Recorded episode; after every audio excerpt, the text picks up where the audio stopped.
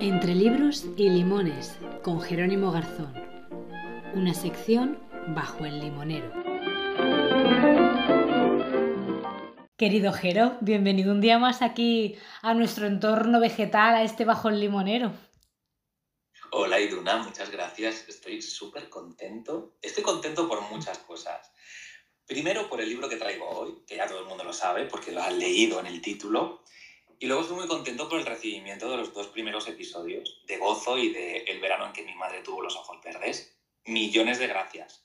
Es que, aparte de que son títulos que, si no los has leído y no sabes nada de estos libros, te apetece lanzarte a ellos, es que, bueno, eh, lo hablábamos ahora fuera de micro hace un ratito, ¿no? El hecho de que la complicidad y, la naturalidad con la que Jerry y yo hablamos de libros es algo que empieza a calar en, en nuestras oyentes, en nuestros oyentes, y eso es algo que, que agradecemos. ¿Por qué significa? Que repiten y repiten y repiten y ya forman parte de esta mesa camilla que era la iniciativa inicial de que estas charlas de libros fuera una charla entre, entre amigos que nos imaginemos a la gente alrededor charlando con nosotras. Claro, y que nuestro club de lectura está vivo, eh, hmm. la gente, porque mucha gente no se ha leído el libro y gracias a escuchar el episodio se animan y otros, que es lo bonito, han leído el libro y comparten sus opiniones con nosotros. Sí, así que lo agradecemos. Yo igualmente, eso tanto entrevistas, libros, lo que sea que, lanzamos aquí bajo el limonero. Gracias porque sabemos que hay gente que repite y repite. Y, por interactuar, que lo hemos dicho muchas veces, cualquier interacción que podáis hacer con nosotras, con el episodio, eh, darle un me gusta, guardarlo, compartirlo, eh, no os imagináis lo importante que es y las alas que nos da. Sí, y hoy con estas alas vamos a volar hasta un título mm, que está leyendo muchísima gente, que, yo tenía muchísimas ganas de leer porque había leído un mogollón de, reseñas, eh, he visto vídeos en YouTube y ella me interesa mucho. Ella es Alana Portero, es, es, su primera novela, pero no es su primera obra. Yo la he seguido como columnista, como dramaturga y de verdad que, estaba deseando de que llegase este episodio para hablar de ella y de su libro. El título es La mala costumbre. La mala costumbre, sí. Yo eh, debo decir que aún no me lo he leído, es uno de esos libros que tengo ahí eh, pendientes, no, lo después pendientísimo y tengo muchas ganas. También he intentado no contaminarme demasiado porque es verdad que hubo, no sé si es un libro como del verano, no sé si se publicó en verano, hace no tanto, y hubo, Y hubo un boom, lo que tú dices, de, de, opiniones, de críticas, pero es verdad que yo a ella la sigo en, en Twitter, ese nicho de memes y de odio, porque es un poco eso. Y, y la verdad que, que, me interesa mucho todo lo que genera y, y la premisa que ofrece, sin saber demasiado del libro. Sí, es cierto que hubo un hype muy, muy fuerte y está a la altura. ¿eh? A mí me da mucho miedo cuando hay muchas expectativas pero de verdad que lo lees y dices, wow, es que casi se queda corto, ¿no? Ese entusiasmo de los lectores y de las lectoras. Es un libro brutal. Y bueno, pues para quien no sepa de qué estamos hablando, para quien no haya recibido ningún impacto de este La mala costumbre, cuéntanos, ¿qué, qué nos ofrece Alana? Pues Alana nos ofrece una historia muy cruel, es una historia de autodescubrimiento y reconocimiento de una chica trans que sucede en una época concreta y en un lugar concreto, en el Madrid de los años 80, en un barrio obrero y humilde, en San Blas. Eh, pero no solo cuenta la historia de una chica trans, sino lo que implica criarte y nacer en, una familia humilde y trabajadora. Y todos los que hemos nacido en, en un lugar así, yo creo que en algún momento hemos tenido la necesidad de encontrar otro camino sin dejar a un lado de donde tú vienes y, tus raíces, o sin olvidar tu lugar de origen, pero, pero a veces también cuando has conseguido huir y marcharte, a veces asalta la duda de, que a lo mejor algún día tienes que regresar al lugar en el que estuviste, o incluso peor, del que nunca llegaste a poder salir y no lo conseguiste. Eh, es, que, es que, claro, de repente has planteado como muchísimas cuestiones. Eh, muchos temas que, provocan ese escozor vital, ¿no? De, preguntarnos, esa incertidumbre de qué pasará, qué hago, estoy haciéndolo bien, el temor. es que hay realidades, y esto es...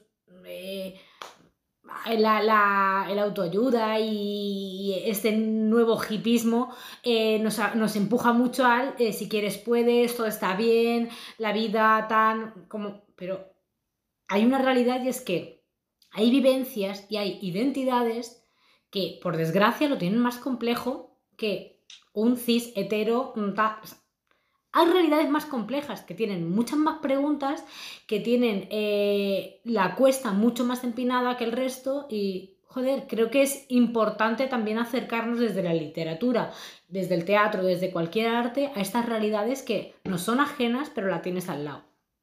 Porque hay realidades que son viajes, Hmm. hay realidades que son estáticas, ¿no? Lo normativo es estático, ya está concebido, se respeta y se asume. Pero cuando tu realidad es un viaje, ¿no? Porque este libro mm, llega un momento que lo trans se olvida, aunque esté presente, porque, porque no deja de ser un viaje de la protagonista en, en- en busca de su propio cuerpo. Y es que tú decías, bueno, es que estás en la primera premisa estás planteando un montón de, de cosas y es verdad porque el libro plantea infinidad de pensamientos. ¿Por qué? Porque también es un libro de, de secretos, porque todo el mundo... Por esto quiero decir que no solo se queda en lo trans, porque todo el mundo tiene un armario del que salir, un secreto dentro que no comparte con nadie, a todo el mundo le da vergüenza algo, eh, la relación con su propio cuerpo, aunque no seas una persona trans, eh, porque en el cuerpo nos pasa todo. Todo. En el cuerpo nos pasa lo bueno, nos pasa lo malo y al final no somos quienes somos, sino quienes los demás quieren que seamos. Bueno, es que qué fuerte es esto que acabas de decir y qué real. Y además, o sea, de repente he vuelto a conectar con algo que tú has dicho antes y es que eh, toda esta historia y todo esto que acabas de enumerar sucede en un momento y en un lugar muy concretos. Quiero decir, no estamos hablando de Madrid eh, 2023, estamos hablando de Madrid los años 80 con lo que eso supone de... em, de tabúes, de esa falsa modernidad, porque los años 80 en Madrid, quiero decir, eh, la movida eh, tiene mucho de rebelión, pero también, y no quiero ver un melón, pero estos iconos que se lanzaron dentro de la movida ahora son eh, gente un poquitito tirando al facherío. Entonces, eh, quiero decir que estamos hablando de... Es importante no perder de vista eso, el lugar y la época en la que acontece todo esto. Eh, yo tengo una pregunta que no sé si vas a comentar antes. No sé si la, la voz narrativa, me surge la duda de si la voz narrativa, o sea, no sé si es Alana, no sé si es una biografía, si es ese personaje que ejerce un poco de, de ella. Eh, estamos hablando de una voz narrativa que es una persona joven, es una persona que habla desde la madurez. No sé si, si importa, si no. A, a mí me da miedo contestar esto porque luego si Alana nos escucha dirá, pues mira, yo no soy. O sea, yo entiendo, bueno, entiendo, es, es Alana, es ella. Claro. es, es su voz y, y es la que nos lleva a una época, como tú comentabas, una época que marca un lenguaje, porque tú decías, bueno, la movida madrileña. Claro, no es lo mismo vivir en un barrio obrero Claro. en que vivir en el centro de Madrid. Es que eso pasa ahora. Claro, claro, claro. O sea, no es lo mismo que yo vaya agarrado de la mano de mi pareja por un barrio de Madrid a que lo haga por Chueca, por ejemplo, o por la Gran Vía Sí, sí, sí. ella nos lleva a una época que marca un lenguaje y, y a una obra que es cruel por cómo la narradora, esa niña en su momento, observa en el lenguaje de las personas que la rodean para hablar de esas otras personas diferentes, ¿no? Pues los maricones, los travestis. Entonces, por eso mismo es una época que es muy difícil salir de ella.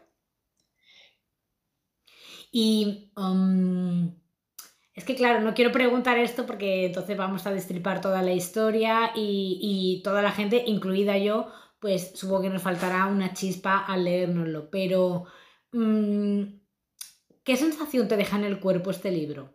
Si tuvieras que identificar, o sea, ¿dónde te pesa este libro? ¿En qué parte del cuerpo? Pues a mí me pesa, bueno, es que pues voy a sonar muy cursi, ¿no? Si sabes la respuesta, me- pues me pesa en el, en el corazón, ¿no? Es como que te deja una sensación de, de lentitud por la tristeza, ¿no? La tristeza te, te aploma, ¿no? Como que te, como que cuando te enfadas te activas y la tristeza te, te deja en silencio. Entonces yo creo que me sucede un poco eso con, con, este libro, sobre todo como, como persona que me, que me siento identificado con, con, lo que me está contando. Y, pero es verdad que luego, cuando lo estás leyendo, es muy interesante porque cuando dejas a un lado eso, aparece, por ejemplo, la parte socioeconómica, que, que es muy interesante, porque la relaciona con las mujeres. ¿Por qué? Porque habla de la, de la, fraternidad de todas aquellas mujeres de barrios, podemos pensar en nuestras madres, de barrios pobres, que estaban sometidas a la violencia patriarcal. Y ahí aparecen todos los personajes de las vecinas. Hay una literatura, hay mucha literatura en las vecinas, en las mujeres de los barrios, en esas mujeres solas, que hacen cosas raras, que tienen comportamientos que no están aceptados por la sociedad pero que siempre hay una historia detrás. Bueno, es, que, es que vaya melón acabas de abrir. Las mujeres en los barrios pobres. Es que has dicho cosas muy importantes.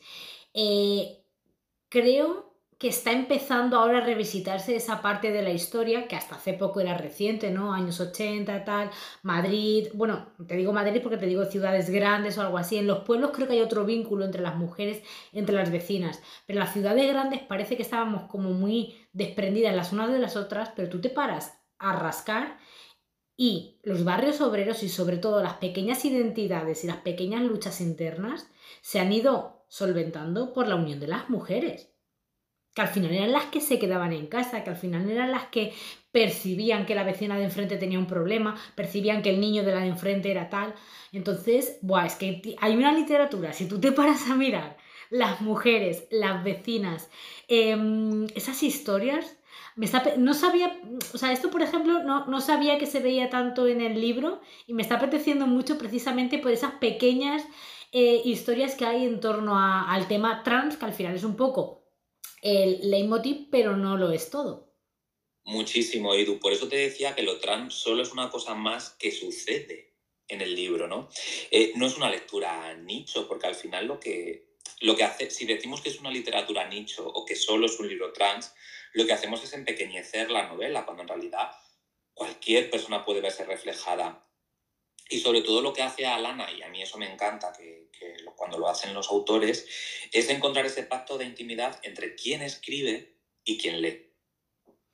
Y bueno, no, no, lo sé si, si, tiene algo que ver, pero mm, ¿cuál ha sido en general, por lo que tú has visto, la recepción de la gente? O sea, la, e, e, esta intimidad entre escritora y, autor, o sea, ¿cómo ves que lo ha ido recibiendo la gente por las críticas? O, porque claro, yo sin leerlo, ya te digo, no he querido meterme mucho a, mirar eh, qué opina la gente, pero tú qué percibes o tú cómo has visto que late este libro en la gente de tu entorno?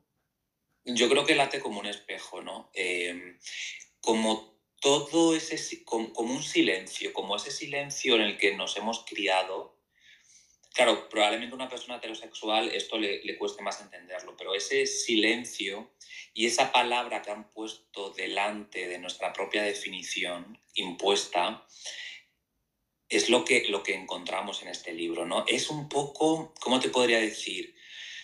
Es el quererse y el odiarse, ¿no? El, el quererse a uno mismo, odiarse, es algo que lo definen los demás. Porque al final nada nos, nadie nos define mejor que quien nos odia. Y, cualquier persona mínimamente disidente es nombrada. Porque a un niño maricón lo llaman maricón mucho antes de que el niño lo sepa. o sea, a mí me insultaron antes de saber que yo era maricón. Y esto nos define cómo nos ven y, cómo hablan de nosotros. Y, y, los niños y las niñas lo escuchan todo. Y un rasgo muy característico de la protagonista es que habla muy poco en la novela. Porque la niña habla poco porque la niña escucha y, la niña se moldea por las palabras que escucha. Y por ejemplo, para que os hagáis una idea, hay un momento que la niña eh, quiere mirarse en el espejo y decirse cosas bonitas, pero como nunca las ha escuchado, no sabe nombrarlas. Es que a esto que acabas de decir tampoco sé cómo responder.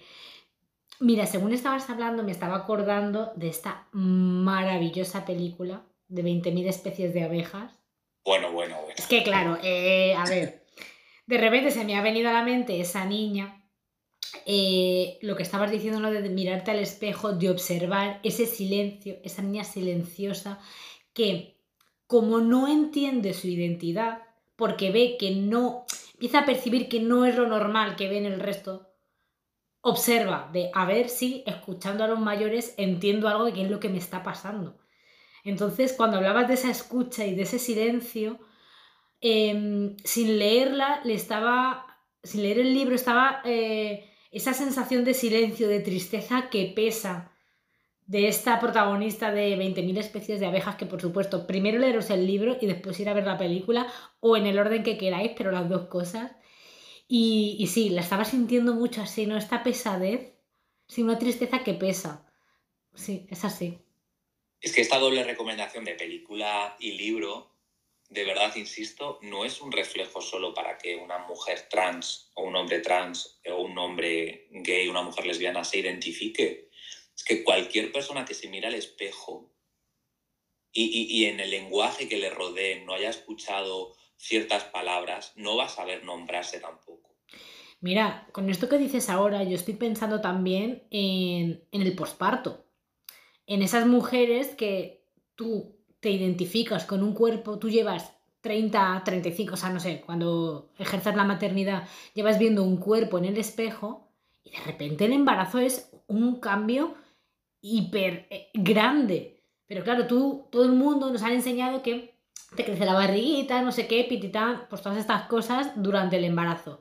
Pero el posparto, yo ahora estoy viendo una revolución en muchas cuentas en las que se cuenta esa parte que nuestras madres no nos han contado. Es que yo no he escuchado a la generación de mi madre hablarme jamás del posparto, de esa flacidez que se te queda en la tripa, de... Mm, o sea, en fin, te ha salido una cosa, mm, un ser vivo eh, por un agujero que utilizabas para otras cosas. Entonces, ese cambio brutal y, y, y cómo las mujeres no se identifican con lo que están viendo y con las etiquetas nuevas que se tienen que poner y todo ese asumir que yo sé decirme cosas bonitas al espejo con un cuerpo, pero ahora tengo que aprender a decírmelo con otro. Entonces es lo que tú dices, eh, que este libro habla de parte de lo trans, pero la realidad de no saber identificarte con tu espejo se vive desde situaciones muy distintas. Pues precisamente esta reflexión final es, lo que te deja el libro. Eh, todo el mundo que nos esté escuchando, que, que sepa que esto es lo que se va a encontrar, que es muy motivador, que es necesario, que seguimos cambiando el mundo a través del cine, de la literatura, de la música, que lo que leemos hoy no lo leíamos hace 20 años y que por favor id a la librería, a la biblioteca, que alguien nos preste el libro, pero llegad a estas páginas. Em, por, ir terminando con los detalles prácticos del libro, eh, ya sabes que a mí me gusta saber qué hay en la portada, qué te transmite, cuál es la editorial también. Pues estamos en, pues en una de mis editoriales favoritas, Sex Barral, em, y tenemos una portada eh, que es un dibujo de una niña eh, que tiene muchos elementos alrededor, tiene un lacito azul en el pelo, tiene, tiene varios dibujos a su alrededor. Entonces, bueno, también animo a que os acerquéis a, descubrir la portada, a leer la contra y a, sentir curiosidad por llegar a esta historia. Jojero, pues muchísimas gracias por traernos a Lana eh, Portero, ¿es? ¿Portelo? Sí. A Lana Portelo y La mala costumbre. Yo me lo anoto porque de verdad que lo tengo muy pendiente. Acabo de terminarme a mi grandísima Elvira Lindo en La Boca del Lobo, que es un título que además podéis escuchar en episodios anteriores. Id a verlo porque creo que es el, es el último episodio de la temporada pasada. En La Boca del Lobo, Elvira Lindo, eh, por Dios, me estoy recuperando de este shock emocional, este, esta sacudida literaria, esta maravilla de libro. Así que mm, si ya os habéis leído este que os recomendamos hoy, iros al anterior, a Elvira. Y bueno, cuando me recupere de esto, creo que La mala costumbre es otro título que, que sé que acertarás con tu recomendación y estoy deseando escuchar, bueno, escuchar, leer. Sí, y bueno, lo que hace el lindo en la boca del lobo es una auténtica locura. hace lo que eh, quiere. Ya te lo dije, o sea, lo, hablamos el otro día, eh, lo que hace con las voces narrativas al final de la novela, no voy a decir nada, porque no sería justo, es una brutalidad. Total, totalmente. Y, y nada, dos recomendaciones Sex Barral. Alana Portero, Elvira Lindo. No encuentro mejor combinación para terminar este episodio. Así que bueno, pues muchísimas gracias. Gracias a la gente que nos estáis escuchando y ya sabéis, compartid, darle me gusta, seguidnos en Spotify, interactuar con nuestra cuenta de Instagram bajo el limonero barra baja podcast. Ahí nos podéis decir, me lo he leído, no me lo he leído, me gusta, no me gusta, lo que queráis, pero bueno, os estamos esperando eh, con esta interacción que tenemos muchas ganas de seguir fomentando. Pues digo, una, que un abrazo muy fuerte. Muchas gracias, Jero.